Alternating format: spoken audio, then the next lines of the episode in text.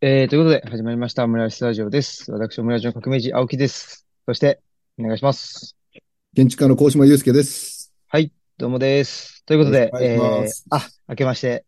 おめでとうございます。明けましておめでとうございます。本年もよろしくお願いします。何卒です。はい、ということで、えー、まあ、撮ってるのはね、年末なんで。言っちゃう、いきなり言っちゃう。あれですけど、まあ、2023年は、まあ、すごく特に下半期っていうんですかね。後半は、まあ、鴻島さんと一緒に、あのー、いることが多くって、えー、っと、いうのも、まあ、往復書簡作る人になるためにが出て、そうそう、ね。っていう。で、まあ、とはいえ、下半期、あ、じゃない、上半期っていうか、前半は、その本にするための、あれかな、まあ、構成であったり、なんだりで、まあ連絡も取り合っていてっていう感じだったから、そんなんで思い起こすと、えー、去年の、去年というか2022年の大晦日と2023年の新年のね、一発目のオムラジっていうのも、鴻島さんと一緒に話していたような気がするという感じでしたけど、いかがでしたでしょうか ?2023 年。いや、なんか、年々時間が経つのが早いという感じですかね。うん、自分の、まあ、年取ったなっていうふうに感じるかっていうと、感じるんだろうけど、いろんなところで。でも、あの、とにかく、一日一日、一ヶ月、半年、一年っていうか、なんかそのサイクルがどんどん早くなってるなっていう感じの中で、あの、2023年は 確かに、あの、思い返せば、あの、2022年の、その、オムラジ、うんうん、えー、往復書簡っていう新しい、あの、対話というか、形式に、こう、チャレンジしていて、あ、面白いなっていう。で、その本作りっていうものが、あの、できて、で、本ができてから、あの、これまで何度もやってきたような、その出版記念対談っていうのを、まあツアーっていう形で、まあ本当に、あれほど、月に7回ぐらいかな。最後の外風館まで合わせて、あの、対話を重ねる面白さっていうか。で、あの、それが、あの、継続するっていうかね。まあ、あの、突然始まった往復書簡っていうわけではなくてね、やっぱこれまでの、あの、関係性があっての往復書簡っていう、まあ、チャレンジ。で、それがなんか、あの、できて、あの、すぐに続編を書きたいっていう、その、なんか、前のめりな著者たちっていうのと、編集者の重高さんっていうのも含めて、でもまあそういう日々何かやっぱり手応えみたいなものかな？やっぱりあの四季の変化みたいなもので言うと、今年は本当に、あ、まあ去年ですけど、あの、新兵職が濃厚で大変ありがたいというか楽しかったですよね。うんうん。ねえ、なんか単純に楽しかったなっていうところなんですけど、結構僕としては、その、なんていうのかな、あの、まあ東吉野村に越したっていうこともあるし、あとはその、僕たちの本、あの、ルチャリブロの本って、やっぱり、えっと、なんていうのかな。独立系の本屋さんっていうかね、個人の方が、あの、新しく始めたっていう本屋さんで扱ってもらうことがとても多くって、で、それが、まあ、あの、ニュースだけ見てると、うんと、大きなね、あのー、町の、町っていうかな、都市の書店が、大きなね、書店がどんどんなくなっていくっていうことはあるんですけど、もうちょっと細かく見ていくと、やっぱり、あのー、まあ、地方移住、その U ターン、I ターン含めてですけど、とともに、あの、ちっちゃな書店は増えてるっていう感覚があるんですね。で、そういう中で、うーん、まあ、これは一概には言えないんだけど、ちっちゃな書店が地方に増えてるっていうことは、なんかすごくデモクラティックなムーブメントなんじゃないかなとも思っていて、で、それを、まあ、応援したいっていうとちょっと上からな感じになっちゃいますけど、一緒にそのムーブメントに合流したいっていうか、あの、まあ、僕たちの、あの、ルチャリブロもそういう、あの、文脈だと思うので、って言って、まあ、あの、全国ツアーっていうのにすごくモチベーションはあるんですけど、それが、なんていうのかな。高島さんがね、一緒に、まあそこに同行してくれてるっていうか、なんか同じぐらいの、なんていうの、熱量？で同行してくれてるのはすごい嬉しいし、でもなんかそもそもそのどういう、なんていうかな、高島さんのね、中での、そのこの全国ツアーに対する、その熱量というか、それはどういう、ど、どこから来てんのかなっていうのをなんか改めて聞いてな、聞いたことなかったなと思っうて、ん。うん。それどうですか？えっと、そうね。えっと、僕は建築っていうものを、あの、作ることと、まあ本を作ることって、あの、すごく似てると思っていて、その、建築家として建築を作るときって常に、あの、クライアントがいるっていうか、使い手もいるし、で、そうした、その他者への想像力っていうものを持って建築を作っているっていうことで言うと、その、建築が完成してから建築と関わるっていうのは、本来的には、職業のなりわいとしては、あの、あんまり関与しないところなんですよね。あの、それをよくだから、あの、産婦人科と例えるっていうか、うん、妊娠して十月10日、その出産までを、あの、見るのが仕事である産婦人科っていうのは、まあ、建築も、建築家っていうのはどちらかというと、それに近い。で、えっと、本も、えっと、編集者っていう人が、えー著者と共に作るもので言うと、えー印刷し終わったところが、まあ、建築でいう竣工っていうか完うん、成という。うん、うん。その感じをすごく持っていて、えー建築ができてからは、あのーどう使われるかっていうのは直接なかなか関与しない。まあ、住宅であればその人の生活があるわけで。うん、うん。で、えー本についても、その作るまでは、えっと、すごい打ち合わせを重ねていろいろやるけれども、いざできてからは、あの、違うフェーズっていうのかな？本を届けるっていうか。で、そのツアーの僕にとってのモチベーションが、今、新平が言ったような、まあ、地方での、そうした、あの、本を、まあ、本、本のある空間っていうか、まあ、そういう本もなんかそういや、あったよね。あの、うん、本のあるうん。空間っていう場所が、あの、今、地方を中心に広がっているっていうその文脈に対する理解と共感、あるいはその、えっと、上から目線ではない、その応援したいっていう気持ちは僕にもあるけれども、それよりも、やはりその、お建築が完成して終わりっていうのではない、本が、あの、誰に読まれるんだろうかっていう。うーん、自分が本を読む喜びっていうのは当然、えー本を手に入れること、紹介されたのか、クリックしたのか、本をどういうふうに手に入れるのか、どういうふうに読むのか、読むっていう行為以外に本がたくさんのその思い出をくれるっていうか。で、建築もそれと一緒で、記憶の器としての建築っていうのは、やっぱりその、そこでの体験っていうかね。で、そのツアーの僕にとってのモチベーションは、えーその届けた先の本を読んでくれる読者との、えっと、直接的な、あの、手触りのあるっていうのかな。それが、あの、僕のモチベーションの根底にある。ただ、えっと、日向文庫かな、やっぱり、あの、うん、最初は。えっうん、と、うん。あ、そう文、のそうそう、南阿蘇のね。あの、文吉とか、日向文庫が初めてじゃないけれども、まあ、その、奈良の蔦屋書店とか、あの、京都、いろんなところで、新平と文吉もそうだし、いろんなところで話してきた中で、なんかその、やっぱまさに地方の駅舎が本屋さんになっているっていう、もう、うん、そのストーリーの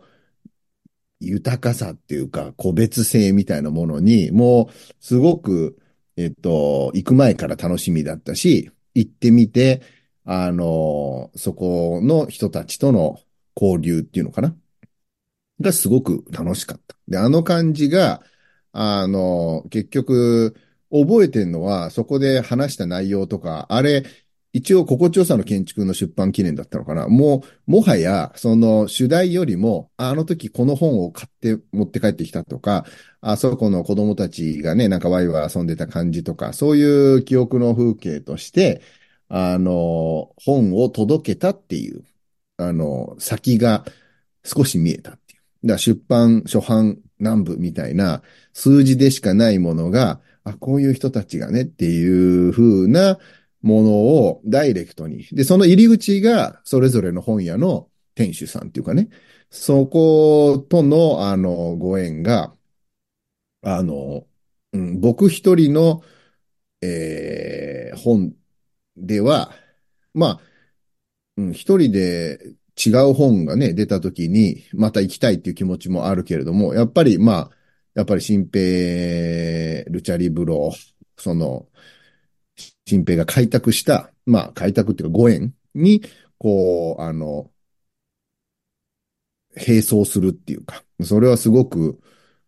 心地よかったっていうかね、安心感があるっていう感じかな。だからそれは数字とはちょっと全然違うものだったし、それが、あの、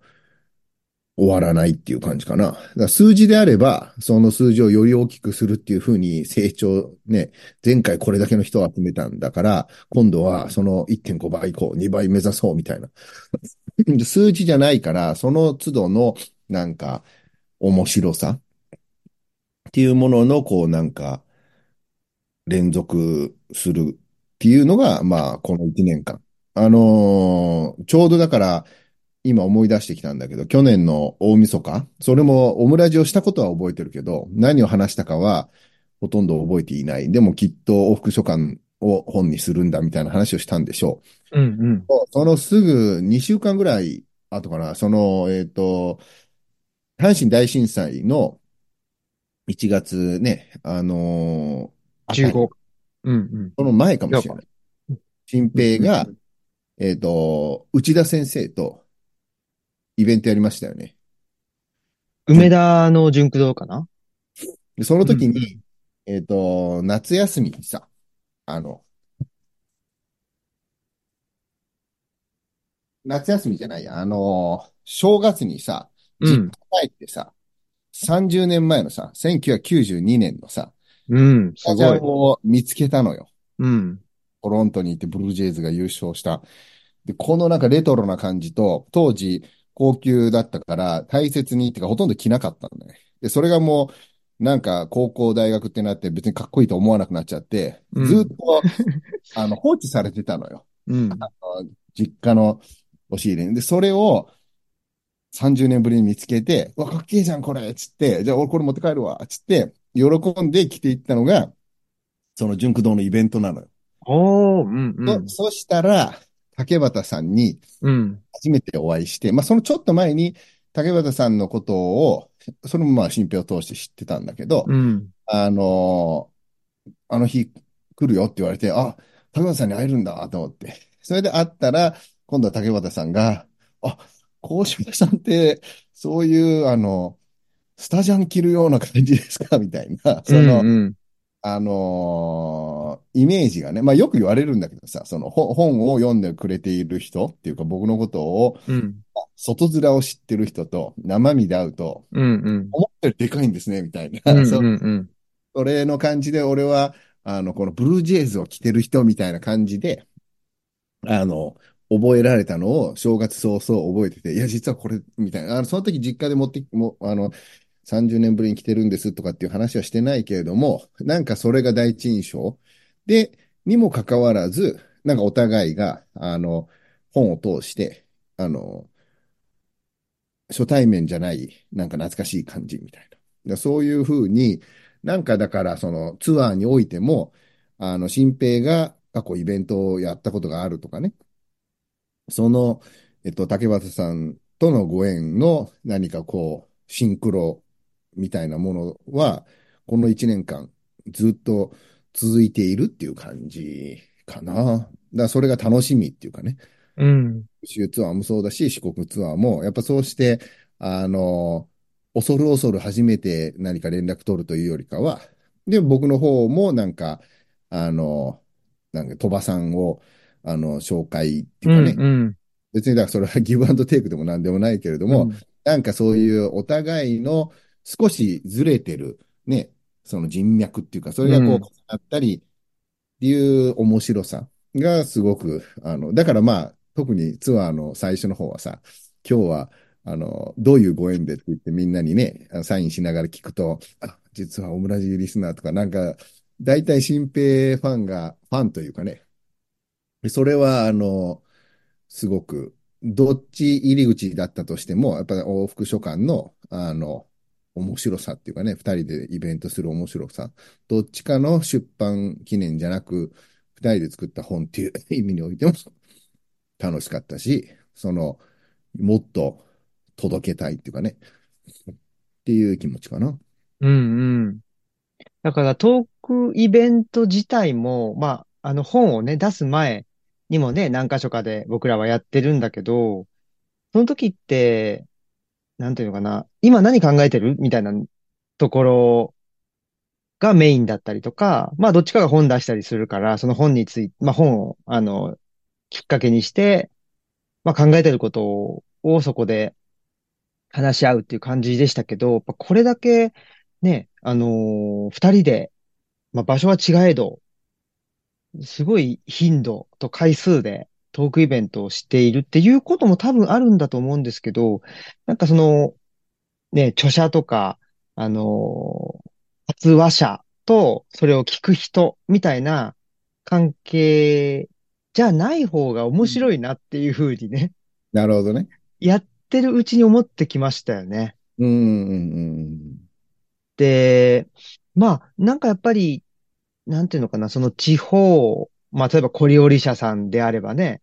あの、愛媛の、あ大島っていう島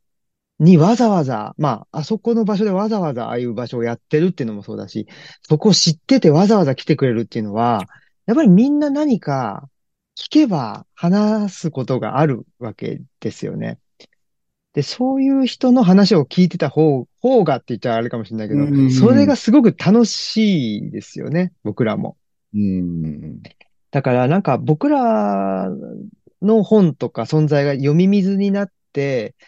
で、そこからなんか、まあ僕、ね、あの、それをきっかけにして生まれる、なんか出会いであったりとか、なんかそういうアイデアみたいなのが、その、その方が大事っていうか、なんか本をね、出して、あの、買ってくれましたっていうことも、まあ、大切なんですけど、それよりもやっぱり、まあ、わざわざトークイベントやるからにはね、なんかその、著者に会いましたとかっていうので終わるっていうのはなんか、つまんないし、で、僕らもね、なんか、あのーどこだかわかんないところに行って、ね、で、話して、で、なんかあのーサインして、で、終わりみたいなよりは、やっぱりそこちょっと質的転換があったなっていう気はしてるんですよね。それってだからなんかさ、あのー、彼岸の図書館で言った時のマイ外風館っていう言うん葉と、まあ、うんうん。シュートを打つっていううんうん。ものが、まあ、今回作るっていうところに、まあ、ずっとこう、つながってきている。うん。だから、あの時の、まあ、考えていたこととか、だから、あの時のシュートみたいなものは、実はだから、あの、少しこう、だから、それこそパスに変わってきたっていうかね、そのなんかシュートを打つ。が、そのピッチに立っているみたいな感覚よりも、うんうん。の本を届けるっていう僕が言ってるのは、もちろん本に書いてることを、あの、伝えたいんだよ。で、そこにはまあ、多分メッセージ性らしきものがあるんでしょう。でも、なんて言うんだろうね。やっぱりその、イベントに来てもらった人たちと対話する方がっていうのは、その本は仮に読まれなかったとしてもね、いいと思ってるっていうか、変、な話。もうそのイベントに来て、えー、1時間半、2時間、あの、共に、えー考えてくれたりね、僕らの話を聞きながら、あ、それってこれなのかもっていうふうなことを何かその、開くような感覚で、その後サインしながら、あの、座談会というかね、話すことで、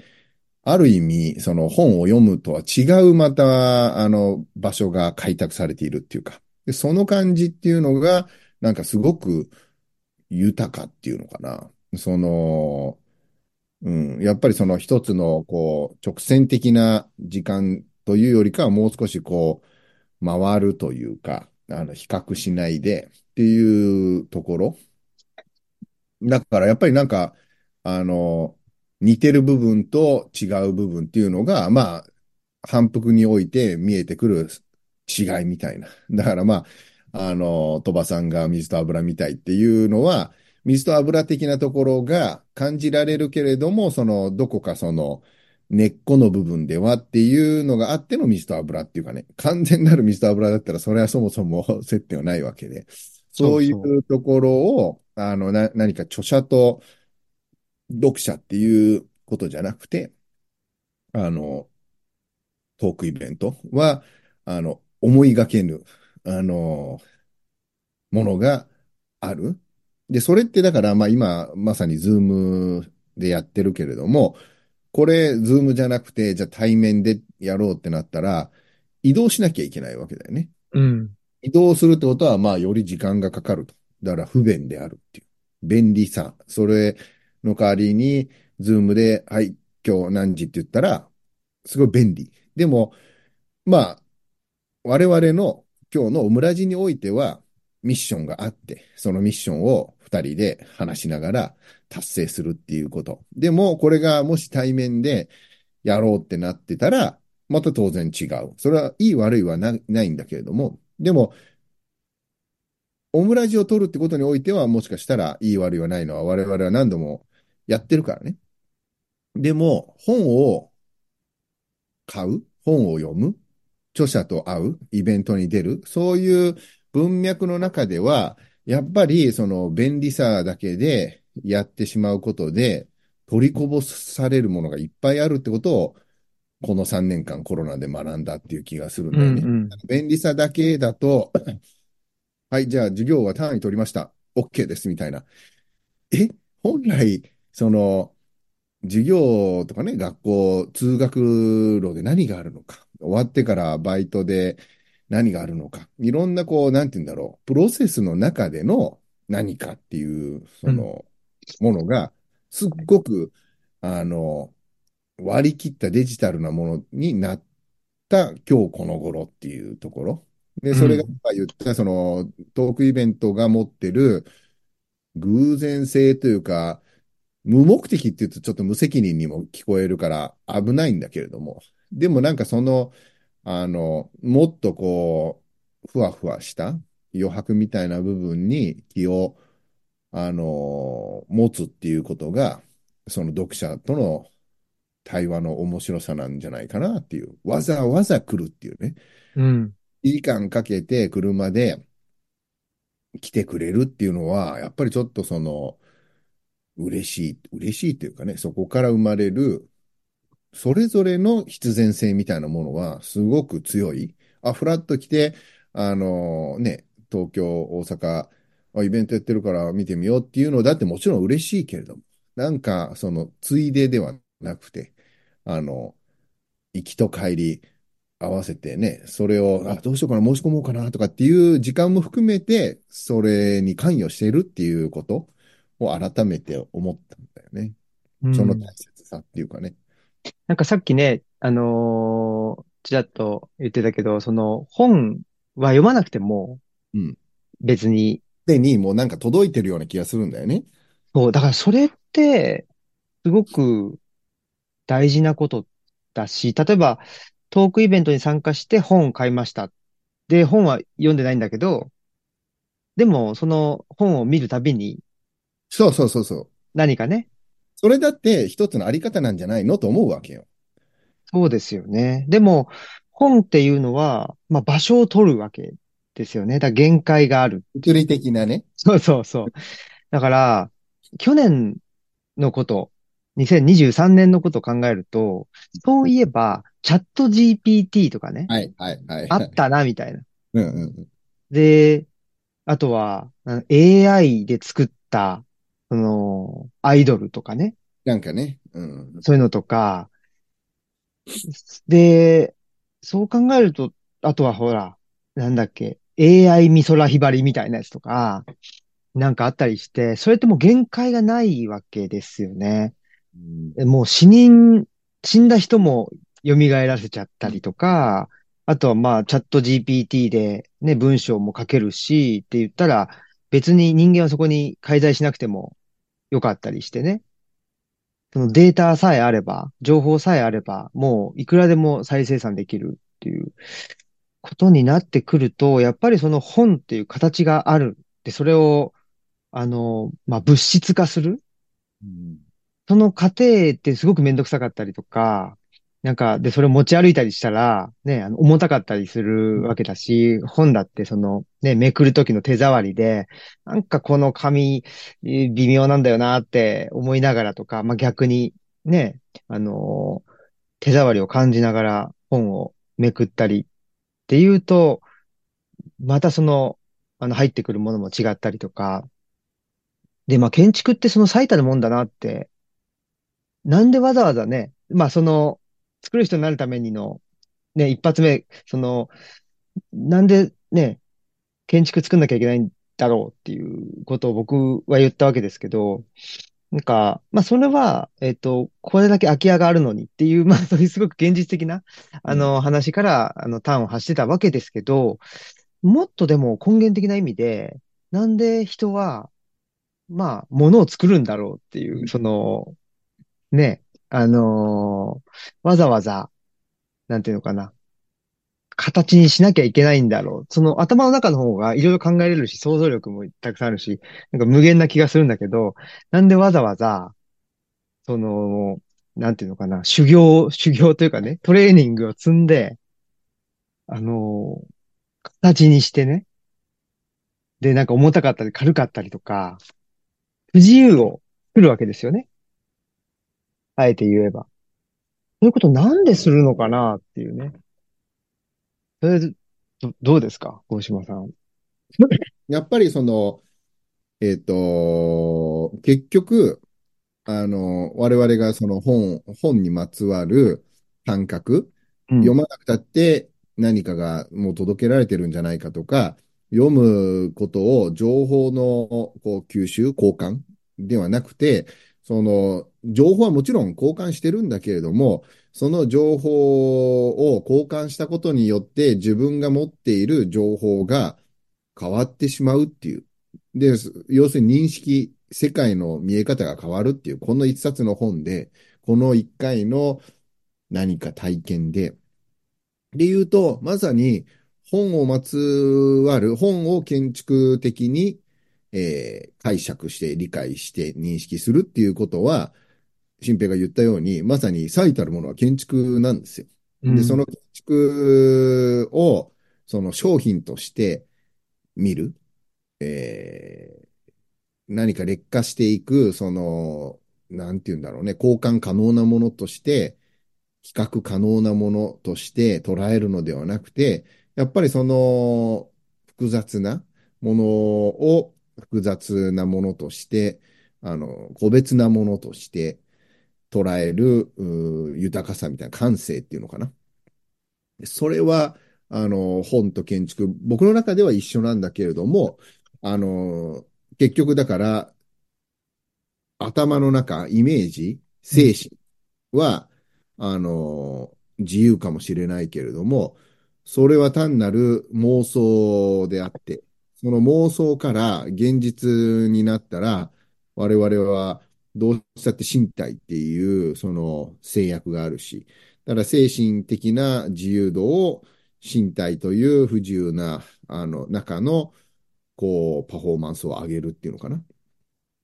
だから、そこの部分を、あの、考えていくと、やっぱり、うん、静止、せ、あの、作るっていうことが、まあ、やっぱり、すごく根源的な人間の欲求みたいなものに関与しているっていう、まあ結、結論じゃないけれども、要は作り続けないと人間は生きていけないのは、その頭だけでは、その手応えがなさすぎるのかな。やっぱりその頭で考えたものを体を通して作って、トライアンドエラーっていうか、あの、直しながらまた作る、壊しながら作るっていうのを繰り返しながらより良くするっていうことは、あの、衣食住、人間の命の中心的な場所は全てそうなんだっていう。だからやっぱ、あの、土井先生の一汁一菜っていうか、あの、食っていうものにまつわる作るっていうことと、あの、例えばファッションデザイナーの山形さん、三宅一生、その山本、幼児山本、洋服を作るっていう行為と、その自然との関わり方において身体っていうもの。やっぱ常にその自由な精神と不自由な身体の中での作っていくことでしかありえないっていう。だから AI とかっていうのは完全にこのデジタルに触れてるがゆえに、そのデータの、まあで、それが膨大なデータがすでにあるから、チャット GPT でも、ね、あの、モダニズムとバウハウスの関係って言って、あの、書かせたら、じゃあちょっと5章、5章のこう、あの、イメージを、まずはコルビジェのモダニズムと、2章はあのミースのモダニズム。で、3章にはちょっとアメリカにおけるフランク・ロイド・ライトについて、ちょっと章立てを考えてくれって言ったら、ビビビビって、それをデータでデジタルにやっていくっていうことは、ね、どうなん、どうなんでしょうっていうか、まあ、うん。より、あの、保管する風になる分にはいいんだろうけど、あの、いろんな、なんかその、その作るっていうことに関わる根底的な部分で、あの、考えさせられるよね。うん。ねえ。登場した時より、今どうなんですよ、チャット GP。もう、だから当たり前、翻訳機能とかもさ、今は DeepL とかよりも、チャット GPT の方がいいって言うよね。ええうん。うん。なんか、だからまあ、うーん、作るっていう、まあなんか本当今考えると、本当たまたまなのかたまたまじゃないのか、ね、わかんないけど、作るっていうことの意味がやっぱ大きく変わろうとしているっていう気も多する。分ね。うんううん。ねえ。で、その中で、まあやっぱり僕らとしては、いや、それはい世の中では作るって言今まで言われてたけど、それは、なんていうのかな。まあ人間じゃなくてもできるよね、みたいなこそうそうとになっそうそう。っててくると、なった時の大事さはどこにあるのかっていうさ。そうそうそうそう。でそうするとやっぱり、実際に見た時に鴻島さん文章と、あの、イメージと違うよねとか、例えばね。うん、そういうことにしかなくなってくんじゃないかっていう。でもそこが結局大事になってくるわけじゃない。人としての自分。の支えてる部分って結局ね、そう。会ってみた時の人間性とかさ、そうそ本の中でどんだけシュッとしててかっこよかったって、あの、会ってみて、こいつダメなやつだなと思われるのはショックだし、う。うん。本を、本の書いてるものと自分の生き方にあんまりズレがないようにしたいと思ってるっていうかね、やっぱりその、自分の中の切実な声っていうものを本の中に閉じ込めたい、建築のうん。中に閉じ込めたいと思ってるから、なんかその、外面だけ良くて、い中身はっていうのは結構、あの、嫌だよね。ってなった時に、作ることを、今一度考えた時の、そういうデジタルな、あの、状況っていうのは、なんか気をつけないとなと思う。うん。ねえ。だからまあそういう意味ではすごく、そういう意味ではっていうか、そういう意味でも、あのー作るっていうのはすごく面白いし、まあさっきね、ちらっと言ってたけど、その水と油、まあ、あのね、と鳥羽さんが、ね我々のことを水と油だって言ってたけど、言ってて、で、まあ確かに僕もその、小島さんね、ネバーイナフだし、そうだよね。僕はその知足っていうね、その、た、樽を知るっていう、うだから、ね、ちょうどいい。そうそう、真逆だよなとも思うけど、でも、だし、まあ、作るって言った時に、鴻島さんは建築、まあ、物を作ることだし、でも僕はその言葉をね、あのーまあ、発するっていうのも作ることなんじゃないかっていうのは、あれで言ったけど、でも、ね、鴻島さんも言葉を発してるし、僕だって、ね、そうじゃなくて何かを、あの、まあ、ルチャリブロっていうのが、そうそうそう。作ったりするから、だすごで、そういう意味では、その、ん何ネバイナフなところもあるし。そりゃそうね。そうそう。だすごい。続けるっていうね。そうそうそう。そういう意味で、まあ、ものすごい補完関係っていうかね。でもそういうもんですよねっていう。そういうその自分の中で、やっぱりこの、あの、道を進むっていうのはそういうことなんじゃないかなっていう。なんか、2学期の期末試験があるから頑張って、はい、終わりっていうんじゃない、そういう、なんか、あの、終わりがないっていうのを、うわー最悪だ、卒業できねえとかじゃなくて、うん、なんか、一瞬一瞬を楽しむっていうかさ、その、やっぱ2学期の学期末のために頑張るっていうのは、やっぱちょっと先を設定して、それに向けて走って、ちょっと先を設定して走ってっていう、でも、今がないじゃんっていう。うん、今この時っていうものをもう少し大切にしていくと、それが昨日の自分からの変化でしかないし、気持ちのいい、心地のいい明日のためには、今日のね、あの、過ごし方が明日の心地よさを作る。でも、それだけじゃないよっていう、このある種の両義性っていうか、うんうん、それ、その、新平の言う、あの、二つの原理って、やっぱそ、そういう、やっぱ二項対立の中で、グイーンと伸びる部分もあるけれども、それだけだと、すごく貧しい部分を、そうした、なんて言うんだろう、競争原理から離れて、今を大切にする過ごし方。で、それがなんかだから、あの、前も言ったかもしれないけど、なんて言うんだろうね。その負け犬の遠吠えに聞こえないように、聞こえないっていう、うん、まあ、どう発信するかなのかな。その、難しいよね。あの、別に学歴なんて関係ないよって東大生が言うことの嫌味っていうかさ。うん、でもじゃあ、東大じゃない人が学歴なんて別に関係ないよねっていうのだって、なんか負け惜しみに聞こえちゃうみたいなさ。そのパラドックスっていうのかな？それで言うと、作る喜びみたいなものを僕が実際に建築を作ってるからこそ説得力があるって思っている反面、新平の言う、いや、その本当に、いわゆる作るとかじゃなくて、クリエイティブじゃなくて、日々の作るっていう、その目線、その読まなくたって本を受け取っているっていう、その、なんて言うんだろうね、多義性みたいな複数性、うんうんうん、そういうものって作るにおいてもいっぱいあるっていう。で、命に関わる衣食住がそうであるように、じゃあ、ラディカルに、ね、衣食住すべて作れよと。洋服も自分で編んで、うんうん、全部、あの、で、料理作るって言ったら、野菜からどうするんだっていうさ。うんうん、じゃあ畑やりますって。それも素晴らしいけど、みんながみんな本当に作るをやってたら、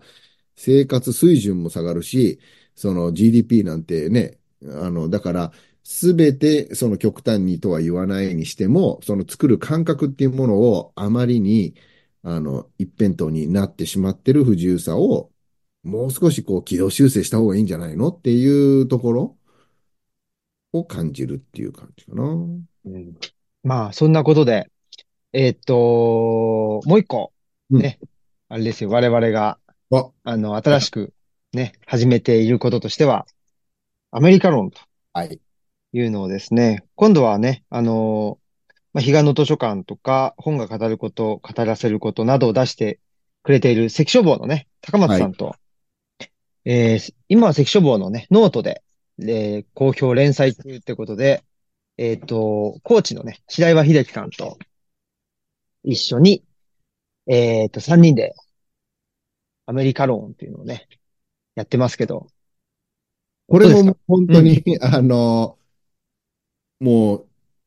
さすが新平としか言いようがないっていうかね。あの、まあ、往復書簡やろうよっていうのもそうだし、俺はだから基本的に新平に対する、あの、信頼というか、往復書簡に書いたように、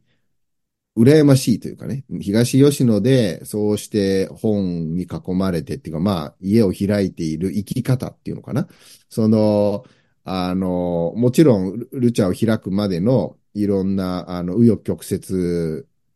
は、あの、あるんだろうけれども、そもそも都市からの撤退っていうのかな？うんで、ルチャでそうやって生活していることに対する、あの、羨ましさがあるんですよ。なので、その全幅の信頼というか、あの、なんて言ったんだっけな？まあ、往復書簡の真ん中ら辺で、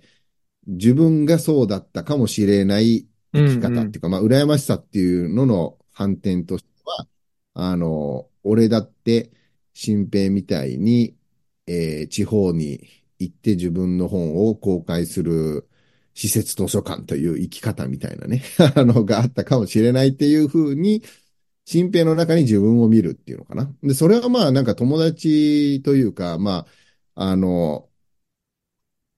いろんな形であると思うんだよね。師匠の中に自分を見るとかさ。うんうん。家族、まあ人と付き合うっていうのは常にある種の映し鏡的な部分っていうのかな。うんうん。なので、まあその新平に対する、あの鏡としてというか。なので、そ、そ、その信頼がある中で、あの俺が最もだから好きなのはその新平のそのわけのわからないネーミングセンスっていうか。だからうんもう、あの、ルチャリブロもそうだし、あの、名前に関しては、新平に任せるみたいな。で、そういう、その感覚っていうのかな？っていう中で、往復書簡ってどう？みたいなの言われても、あの、基本何も多分反対しないっていう。で、うんそのそういうスタンスっていうか、まあ、それはだから、あの、自分のアナザー、アナザーセルフっていうかさ、もう一人の自分を新平の中に見てるので、新平から飛んできた球を綺麗に打ち返すと、また自分が変わるっていうかね、変化するきっかけ。だそれが楽しくてっていう。で、ツアーもそういう風にやっていった中で、白岩さんとも、あの、シンクロする、竹端さんともシンクロするっていう中で、突然、3人でアメリカのをやりませんかみたいな言われたときに、よくそんなの思いつくなっていうかさ、あの、やっぱそこかな一番は。で、いやもう忙しいし、もういいよって思わなかったって言うと嘘。うん少しは、えマジで？って、あの、おあった部分ゼロじゃない。でも、それよりもやっぱり80%ぐらいは、お、なんか、また来たねっていう、その面白そうな方にかけるっていうかね。で、あのーその通りになったって言うと変だけど、うん。どうなるんだろうっていう。でも、まあ、なんか、いいよね。3人のアメリカのスタンスの違いみたいな。で、まあ、まずそこを書かなきゃなと思って、もう素直に5、6センチって言われたから、まあ、書いてみようと思って、自分のアメリカに対する思いを書いていったら、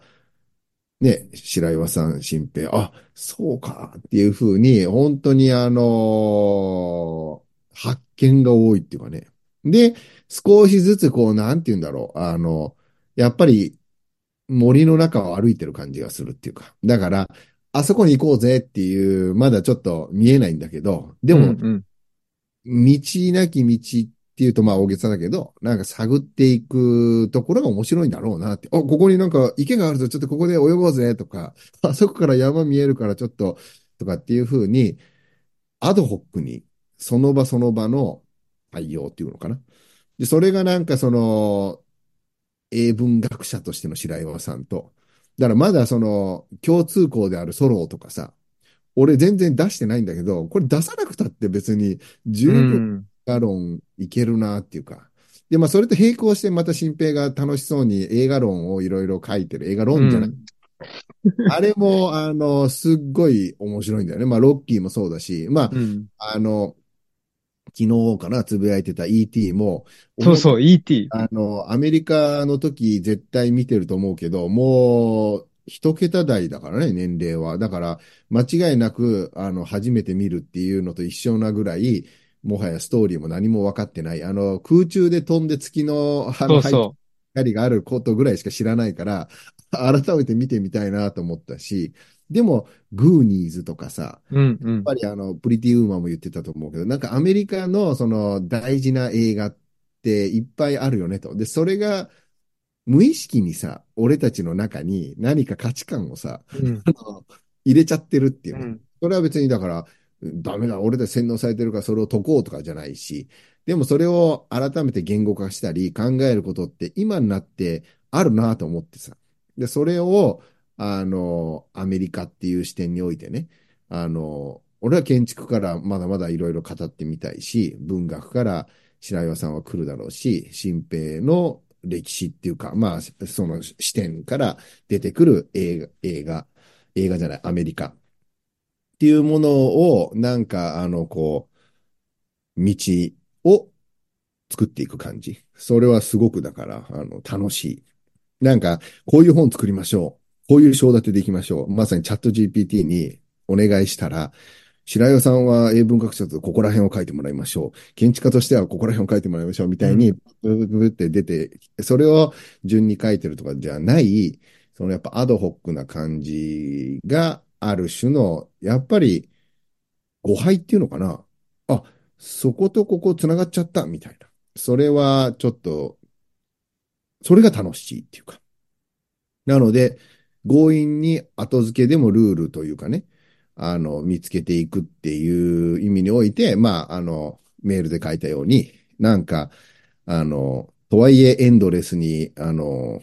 ランニングマシーンを走ってるみたいなのしんどいから、まあ、勝手に野球に、あの、カッコつけて、9回まで吸収してみたらどうなるんだろうか、みたいな、勝手に一つ思ってる。で、まあ、3週でこんな面白いんだったら、これはいい感じで、多岐、多岐にわたったね、あの、面白い本が作れるんじゃないかなっていう。そしたらなんか、高松さんも、本が完成したらみんなでアメリカ行きましょうとか言って、いや、それも、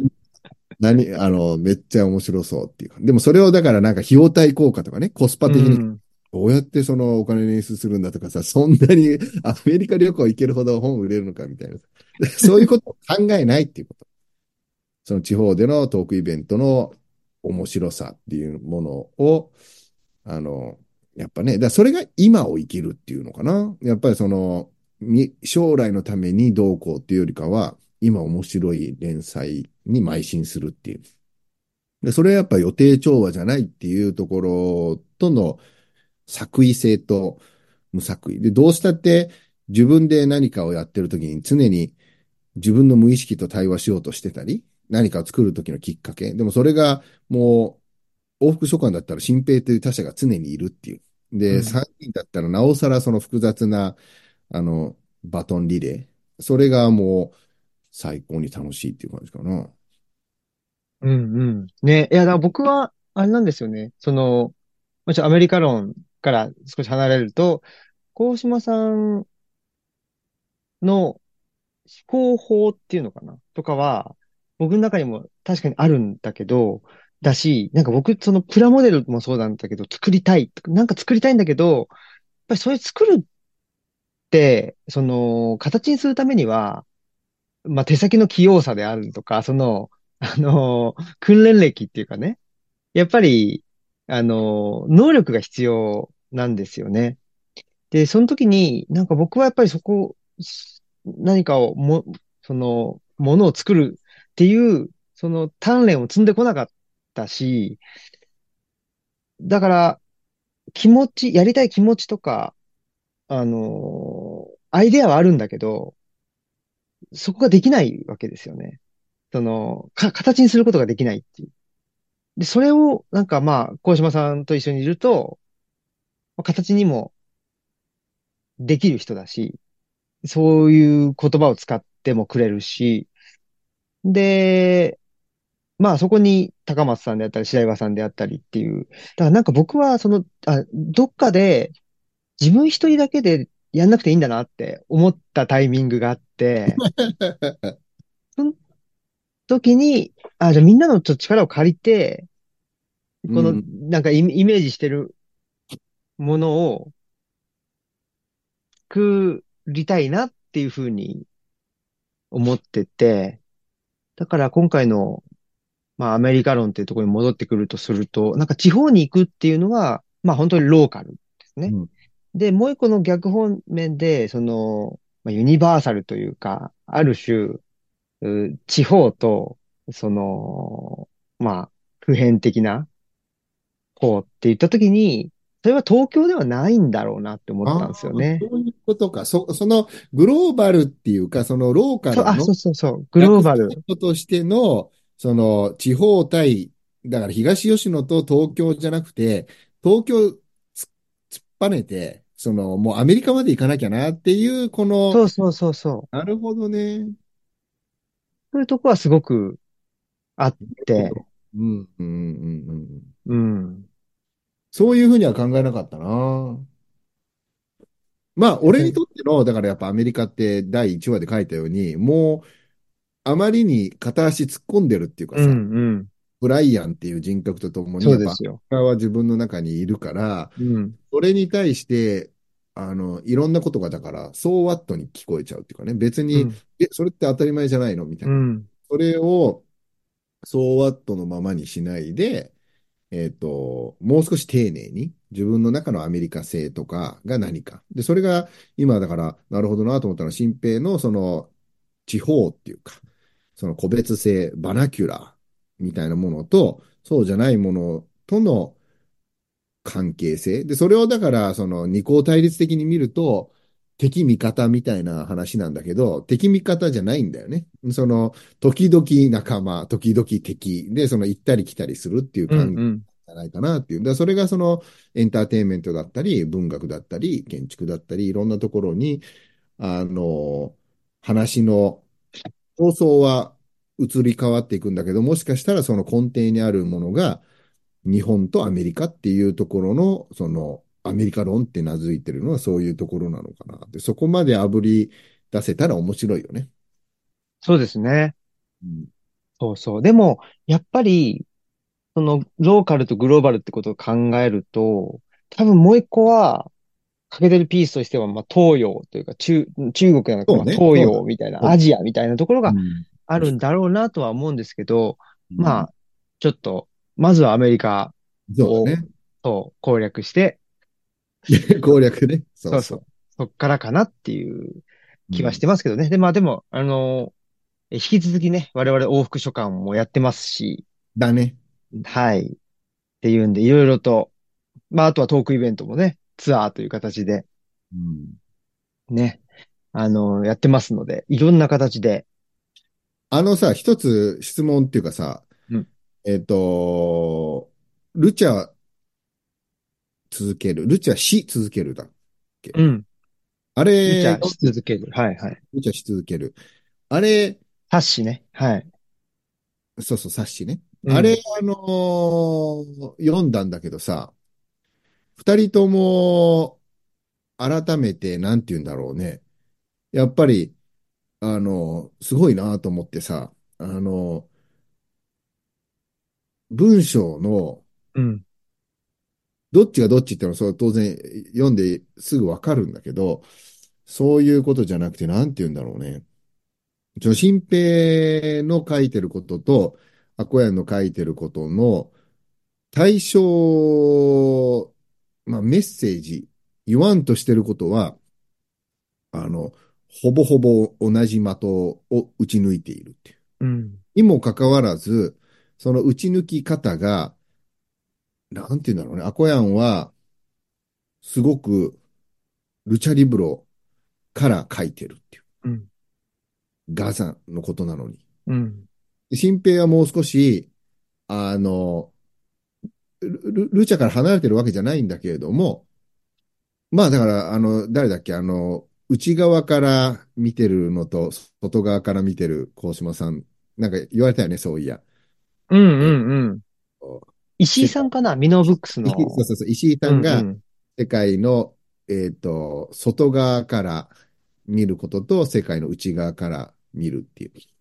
それをなんかね、改めて、ああ。ルチャし続けるをの二人の文章を読んでて、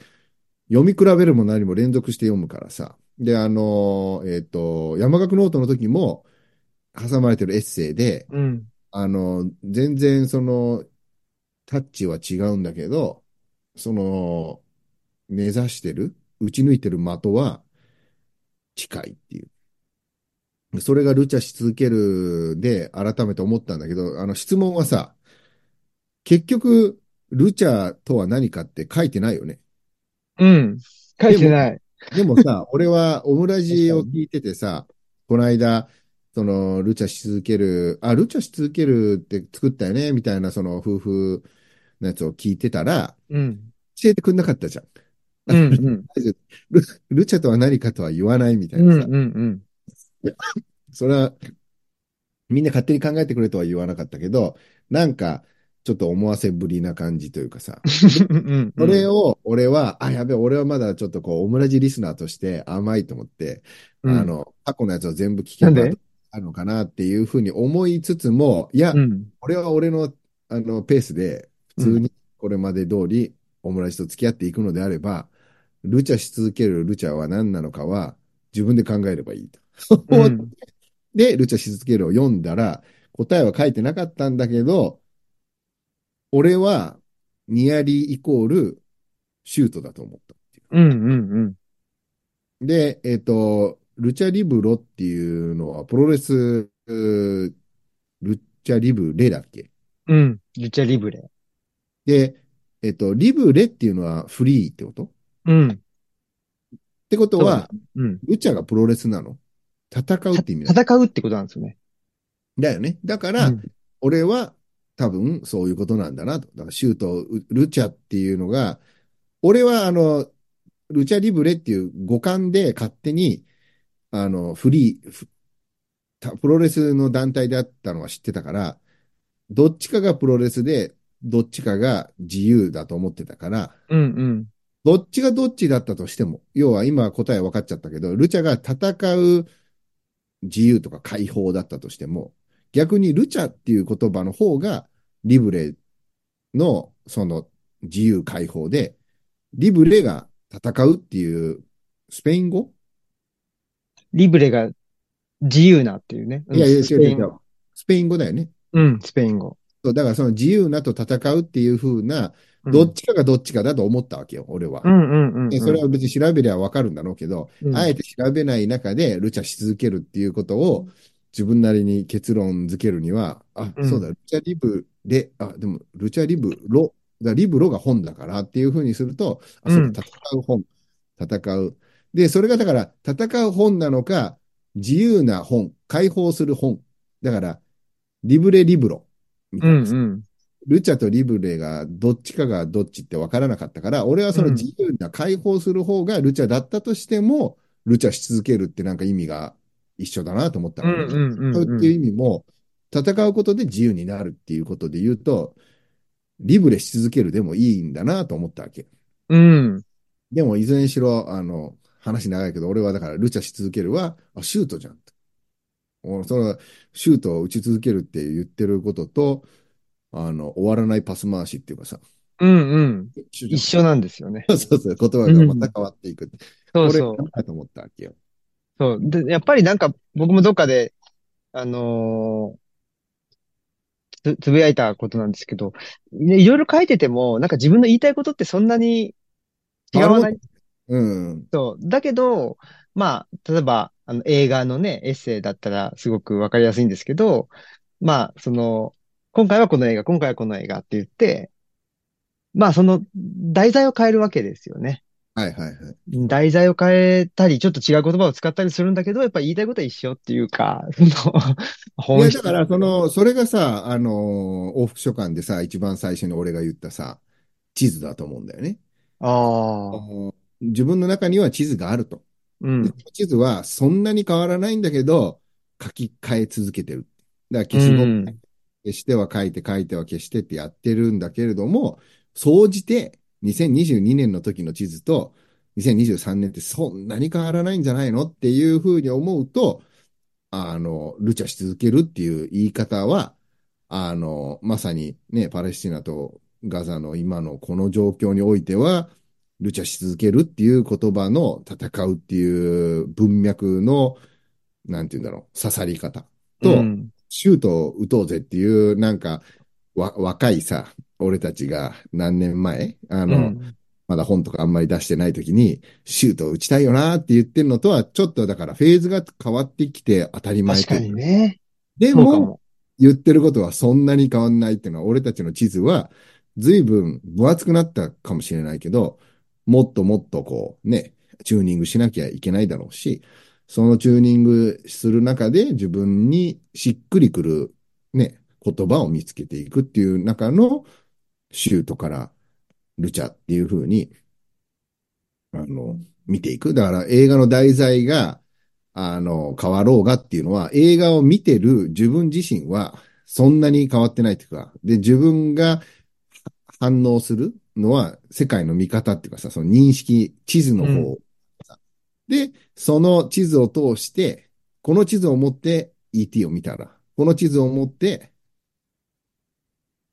ランボー、ランボー、ラ、ランボーも見たんだっけ？ランボーも見て、まだかけてないけど。ロッキーとランボー、あ、ロッキーとランボーを見たの？そなるほど。だからそのロッキーとランボーを見たら、自分の地図は変わらないわけだからさ。結局、見え方っていうのが、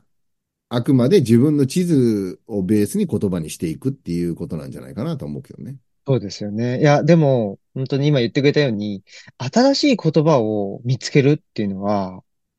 すごく大事なこと。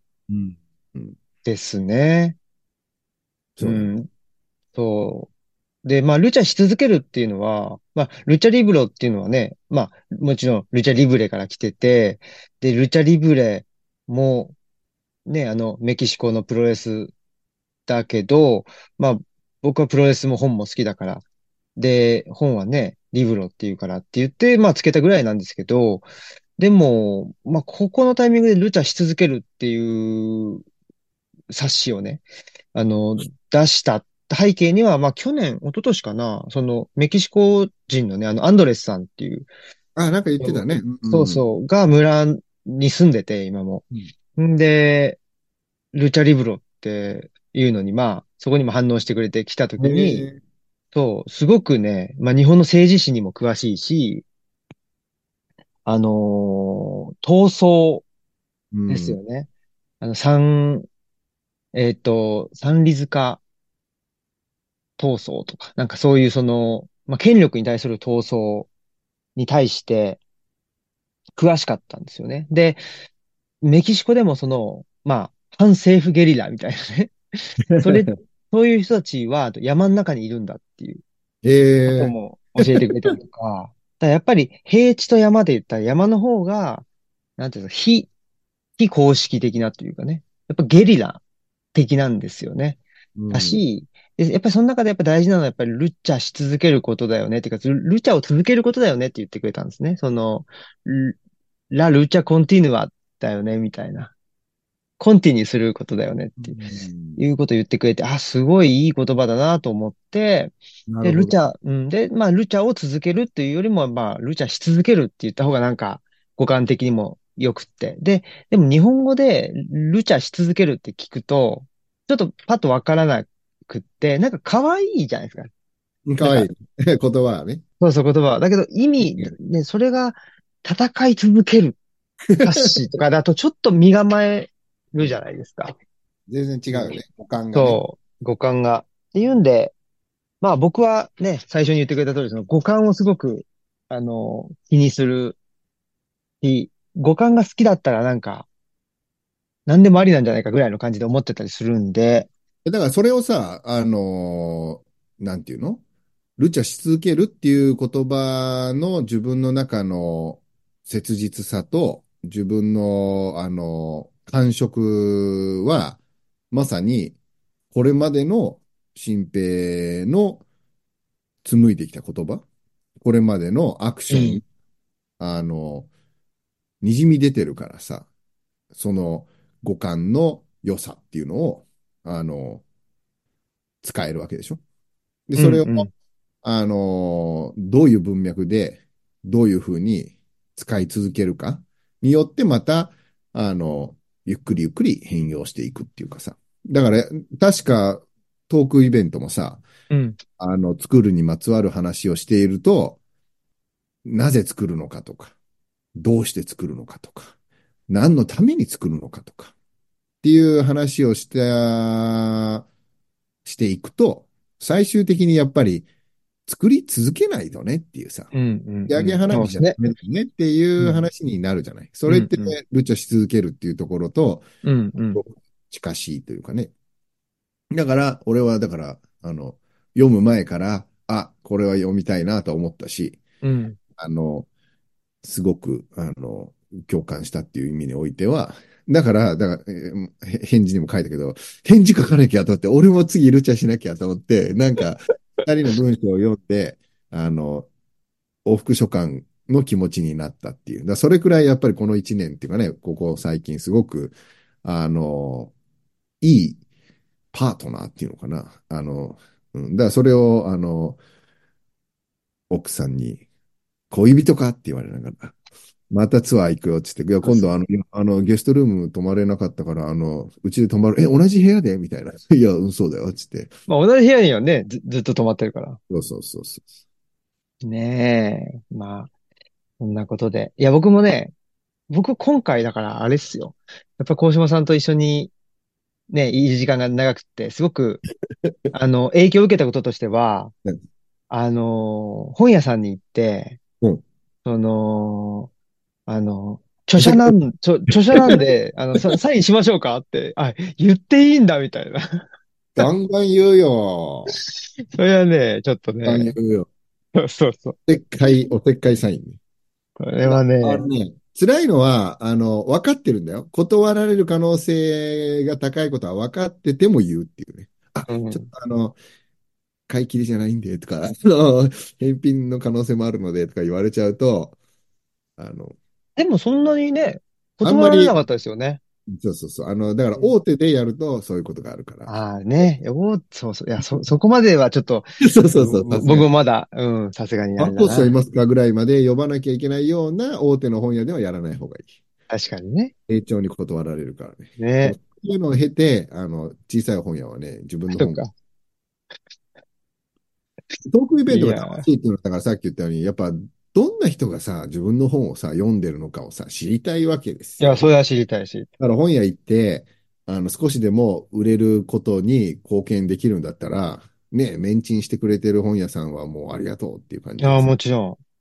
でその後ね、あの、ちょっと見て、誰か取らないかなとかって見てても、自分の本をしれっと取ったこと見たことないからね。ん。うん、僕もない。でもなんか電車の中で、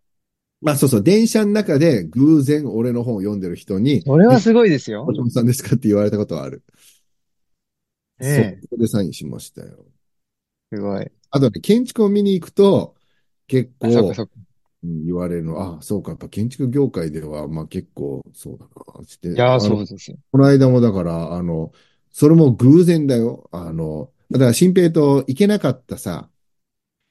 島根のさ、うん、うん。美術館に、あの、福岡の帰り行こうとしたけども、遠すぎてやめたんだけど、そうすぎてね。12月4日かな、その最終日が日曜日じゃなくて月曜日だったんで、うん。月曜日なら行けると思って、あの、もう、あの、日帰りっていうか、まあ、次の日、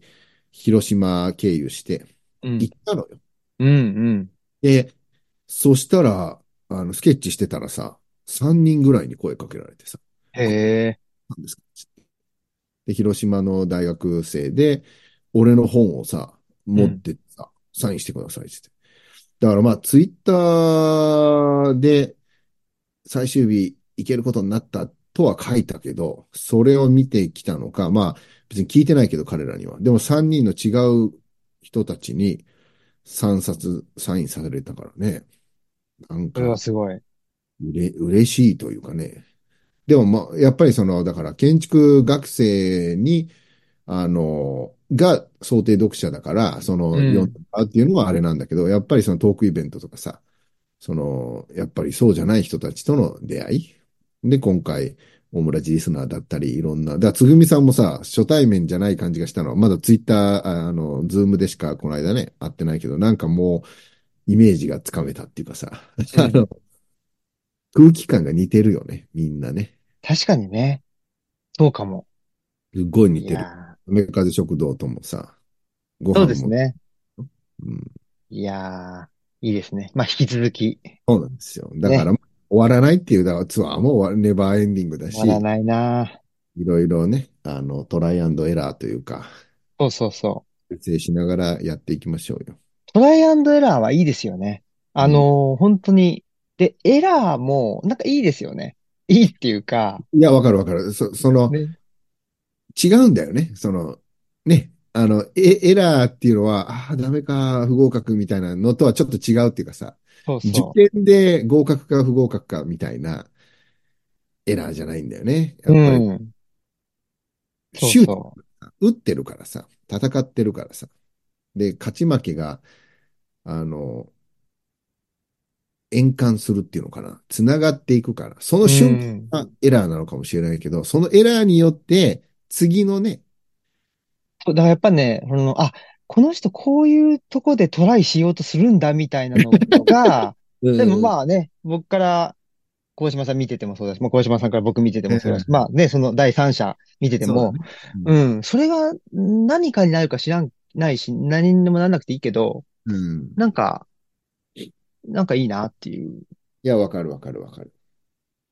これは思いますね。はい。まあ、そんなことで、長くなってしまいましたけども、あの、白岩さんから、あの、メッセージをいただいてます。ちょっとまた、いや、でも、また後で、あの、お送りしようかな。それか、読もうかしら。じゃあ最後に、最後にじゃあ、読みましょうか。あの、はい僕にもね、いただいてるんですけど、まあ、ちょっと今回は、あの、鴻島さんにあ、いただいてるメッセージを。それぞれにメッセージ。そうそうそうそう。もう、この、白岩さんのホスピタリティっていうか、ケア、ケア力すごいよね。すごい。じゃあ行きますね。えー、はい鴻島さんとは、はい六本木分吉でのイベント以来、まさかコーチ、しかもアメカゼ食堂さんでお会いできるとは夢にも思思わず、実にありがたい機会でした。授かった出会いに乗じて入手可能な本を片っ端から拝読し、文字通りにボトムアップで着実に積み上げていく語りに、絶大な信頼をいただきました。まさに僕らの兄貴、えーロゴスと、本って書いてますよ。ロゴスとエトスに聞きました。でありながら、アメカゼ食堂さんでの語りでは、パトスに徹底する語りが、大砲さながらに展開され、改めて、この人は何者なんだ、感が強まりました。と同時に、建築家というお仕事も含めて、大島さんの軸となるロゴスとエトスと地面の下から、えー支えているのが、後人を排することなど絶対にあり得ない、高島流のパトスなのだと、腑に落ちたところもあります。えー僕らのアメリカ論では、まだ序盤ながら、その方、あ片鱗を伺うことができて、えーバシバシ刺激を授か、刺激を授かっています。来年も全国を飛び回る一方で、ますますロゴスとエトスが強度を増し、ほとばしるパトスが現場に、えー、巻かれることを確信しています。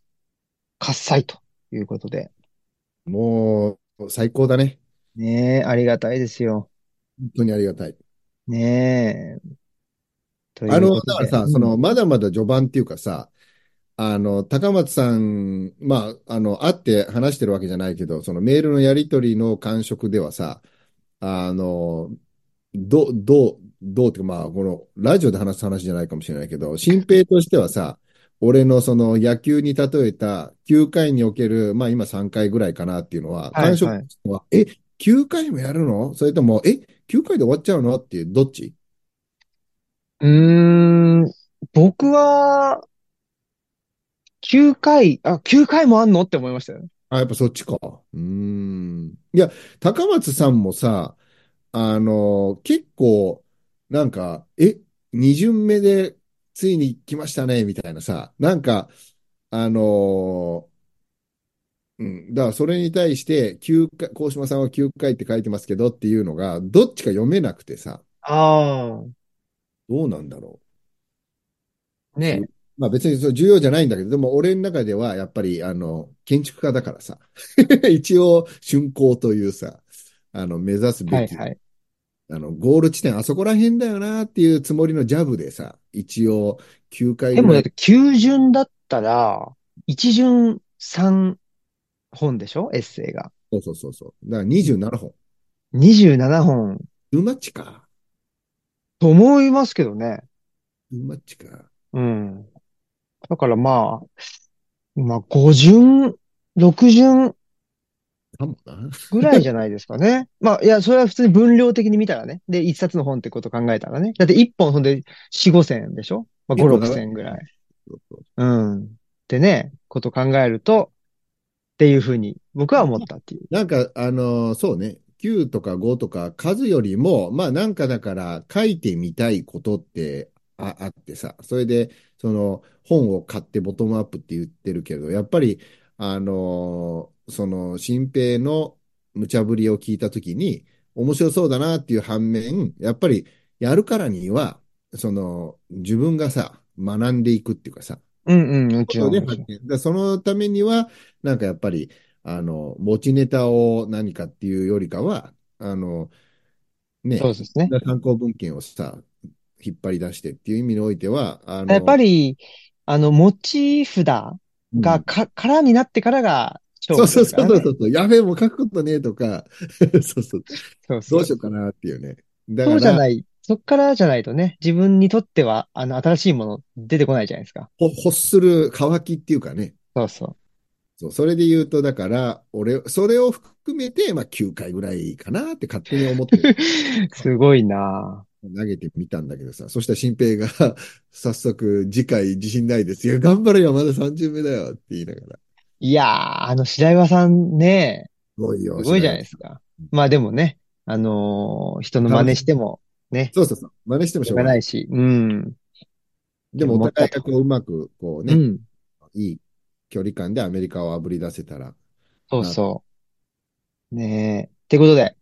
はい。ちょっと長くなってしまいましたけど。はい。じゃあ、ね、今年もよろしくお願いします。楽しかったですね。はい。あああ去去年は違うよ。今年あ2024年ね。そうね。に24か。もう終わらせようとしてる。オリンピックの年なのか。ね、なんかわかんない。そうなのそっか。今わかんない、あね。フランスかなパリ。パリ五輪。うんもう、もう、ちょっとね、ああいうでかいイベントごとは、なんか、ね、普通に見れなくなってしまったという とこありますね。そんなことで。で、ははいい。じゃあ本年もよろしくお願いします。よろしくお願いします。ありがとうございました。はい。じゃあ、建築家の小島祐介さんでした。ありがとうございました。はい、失礼します。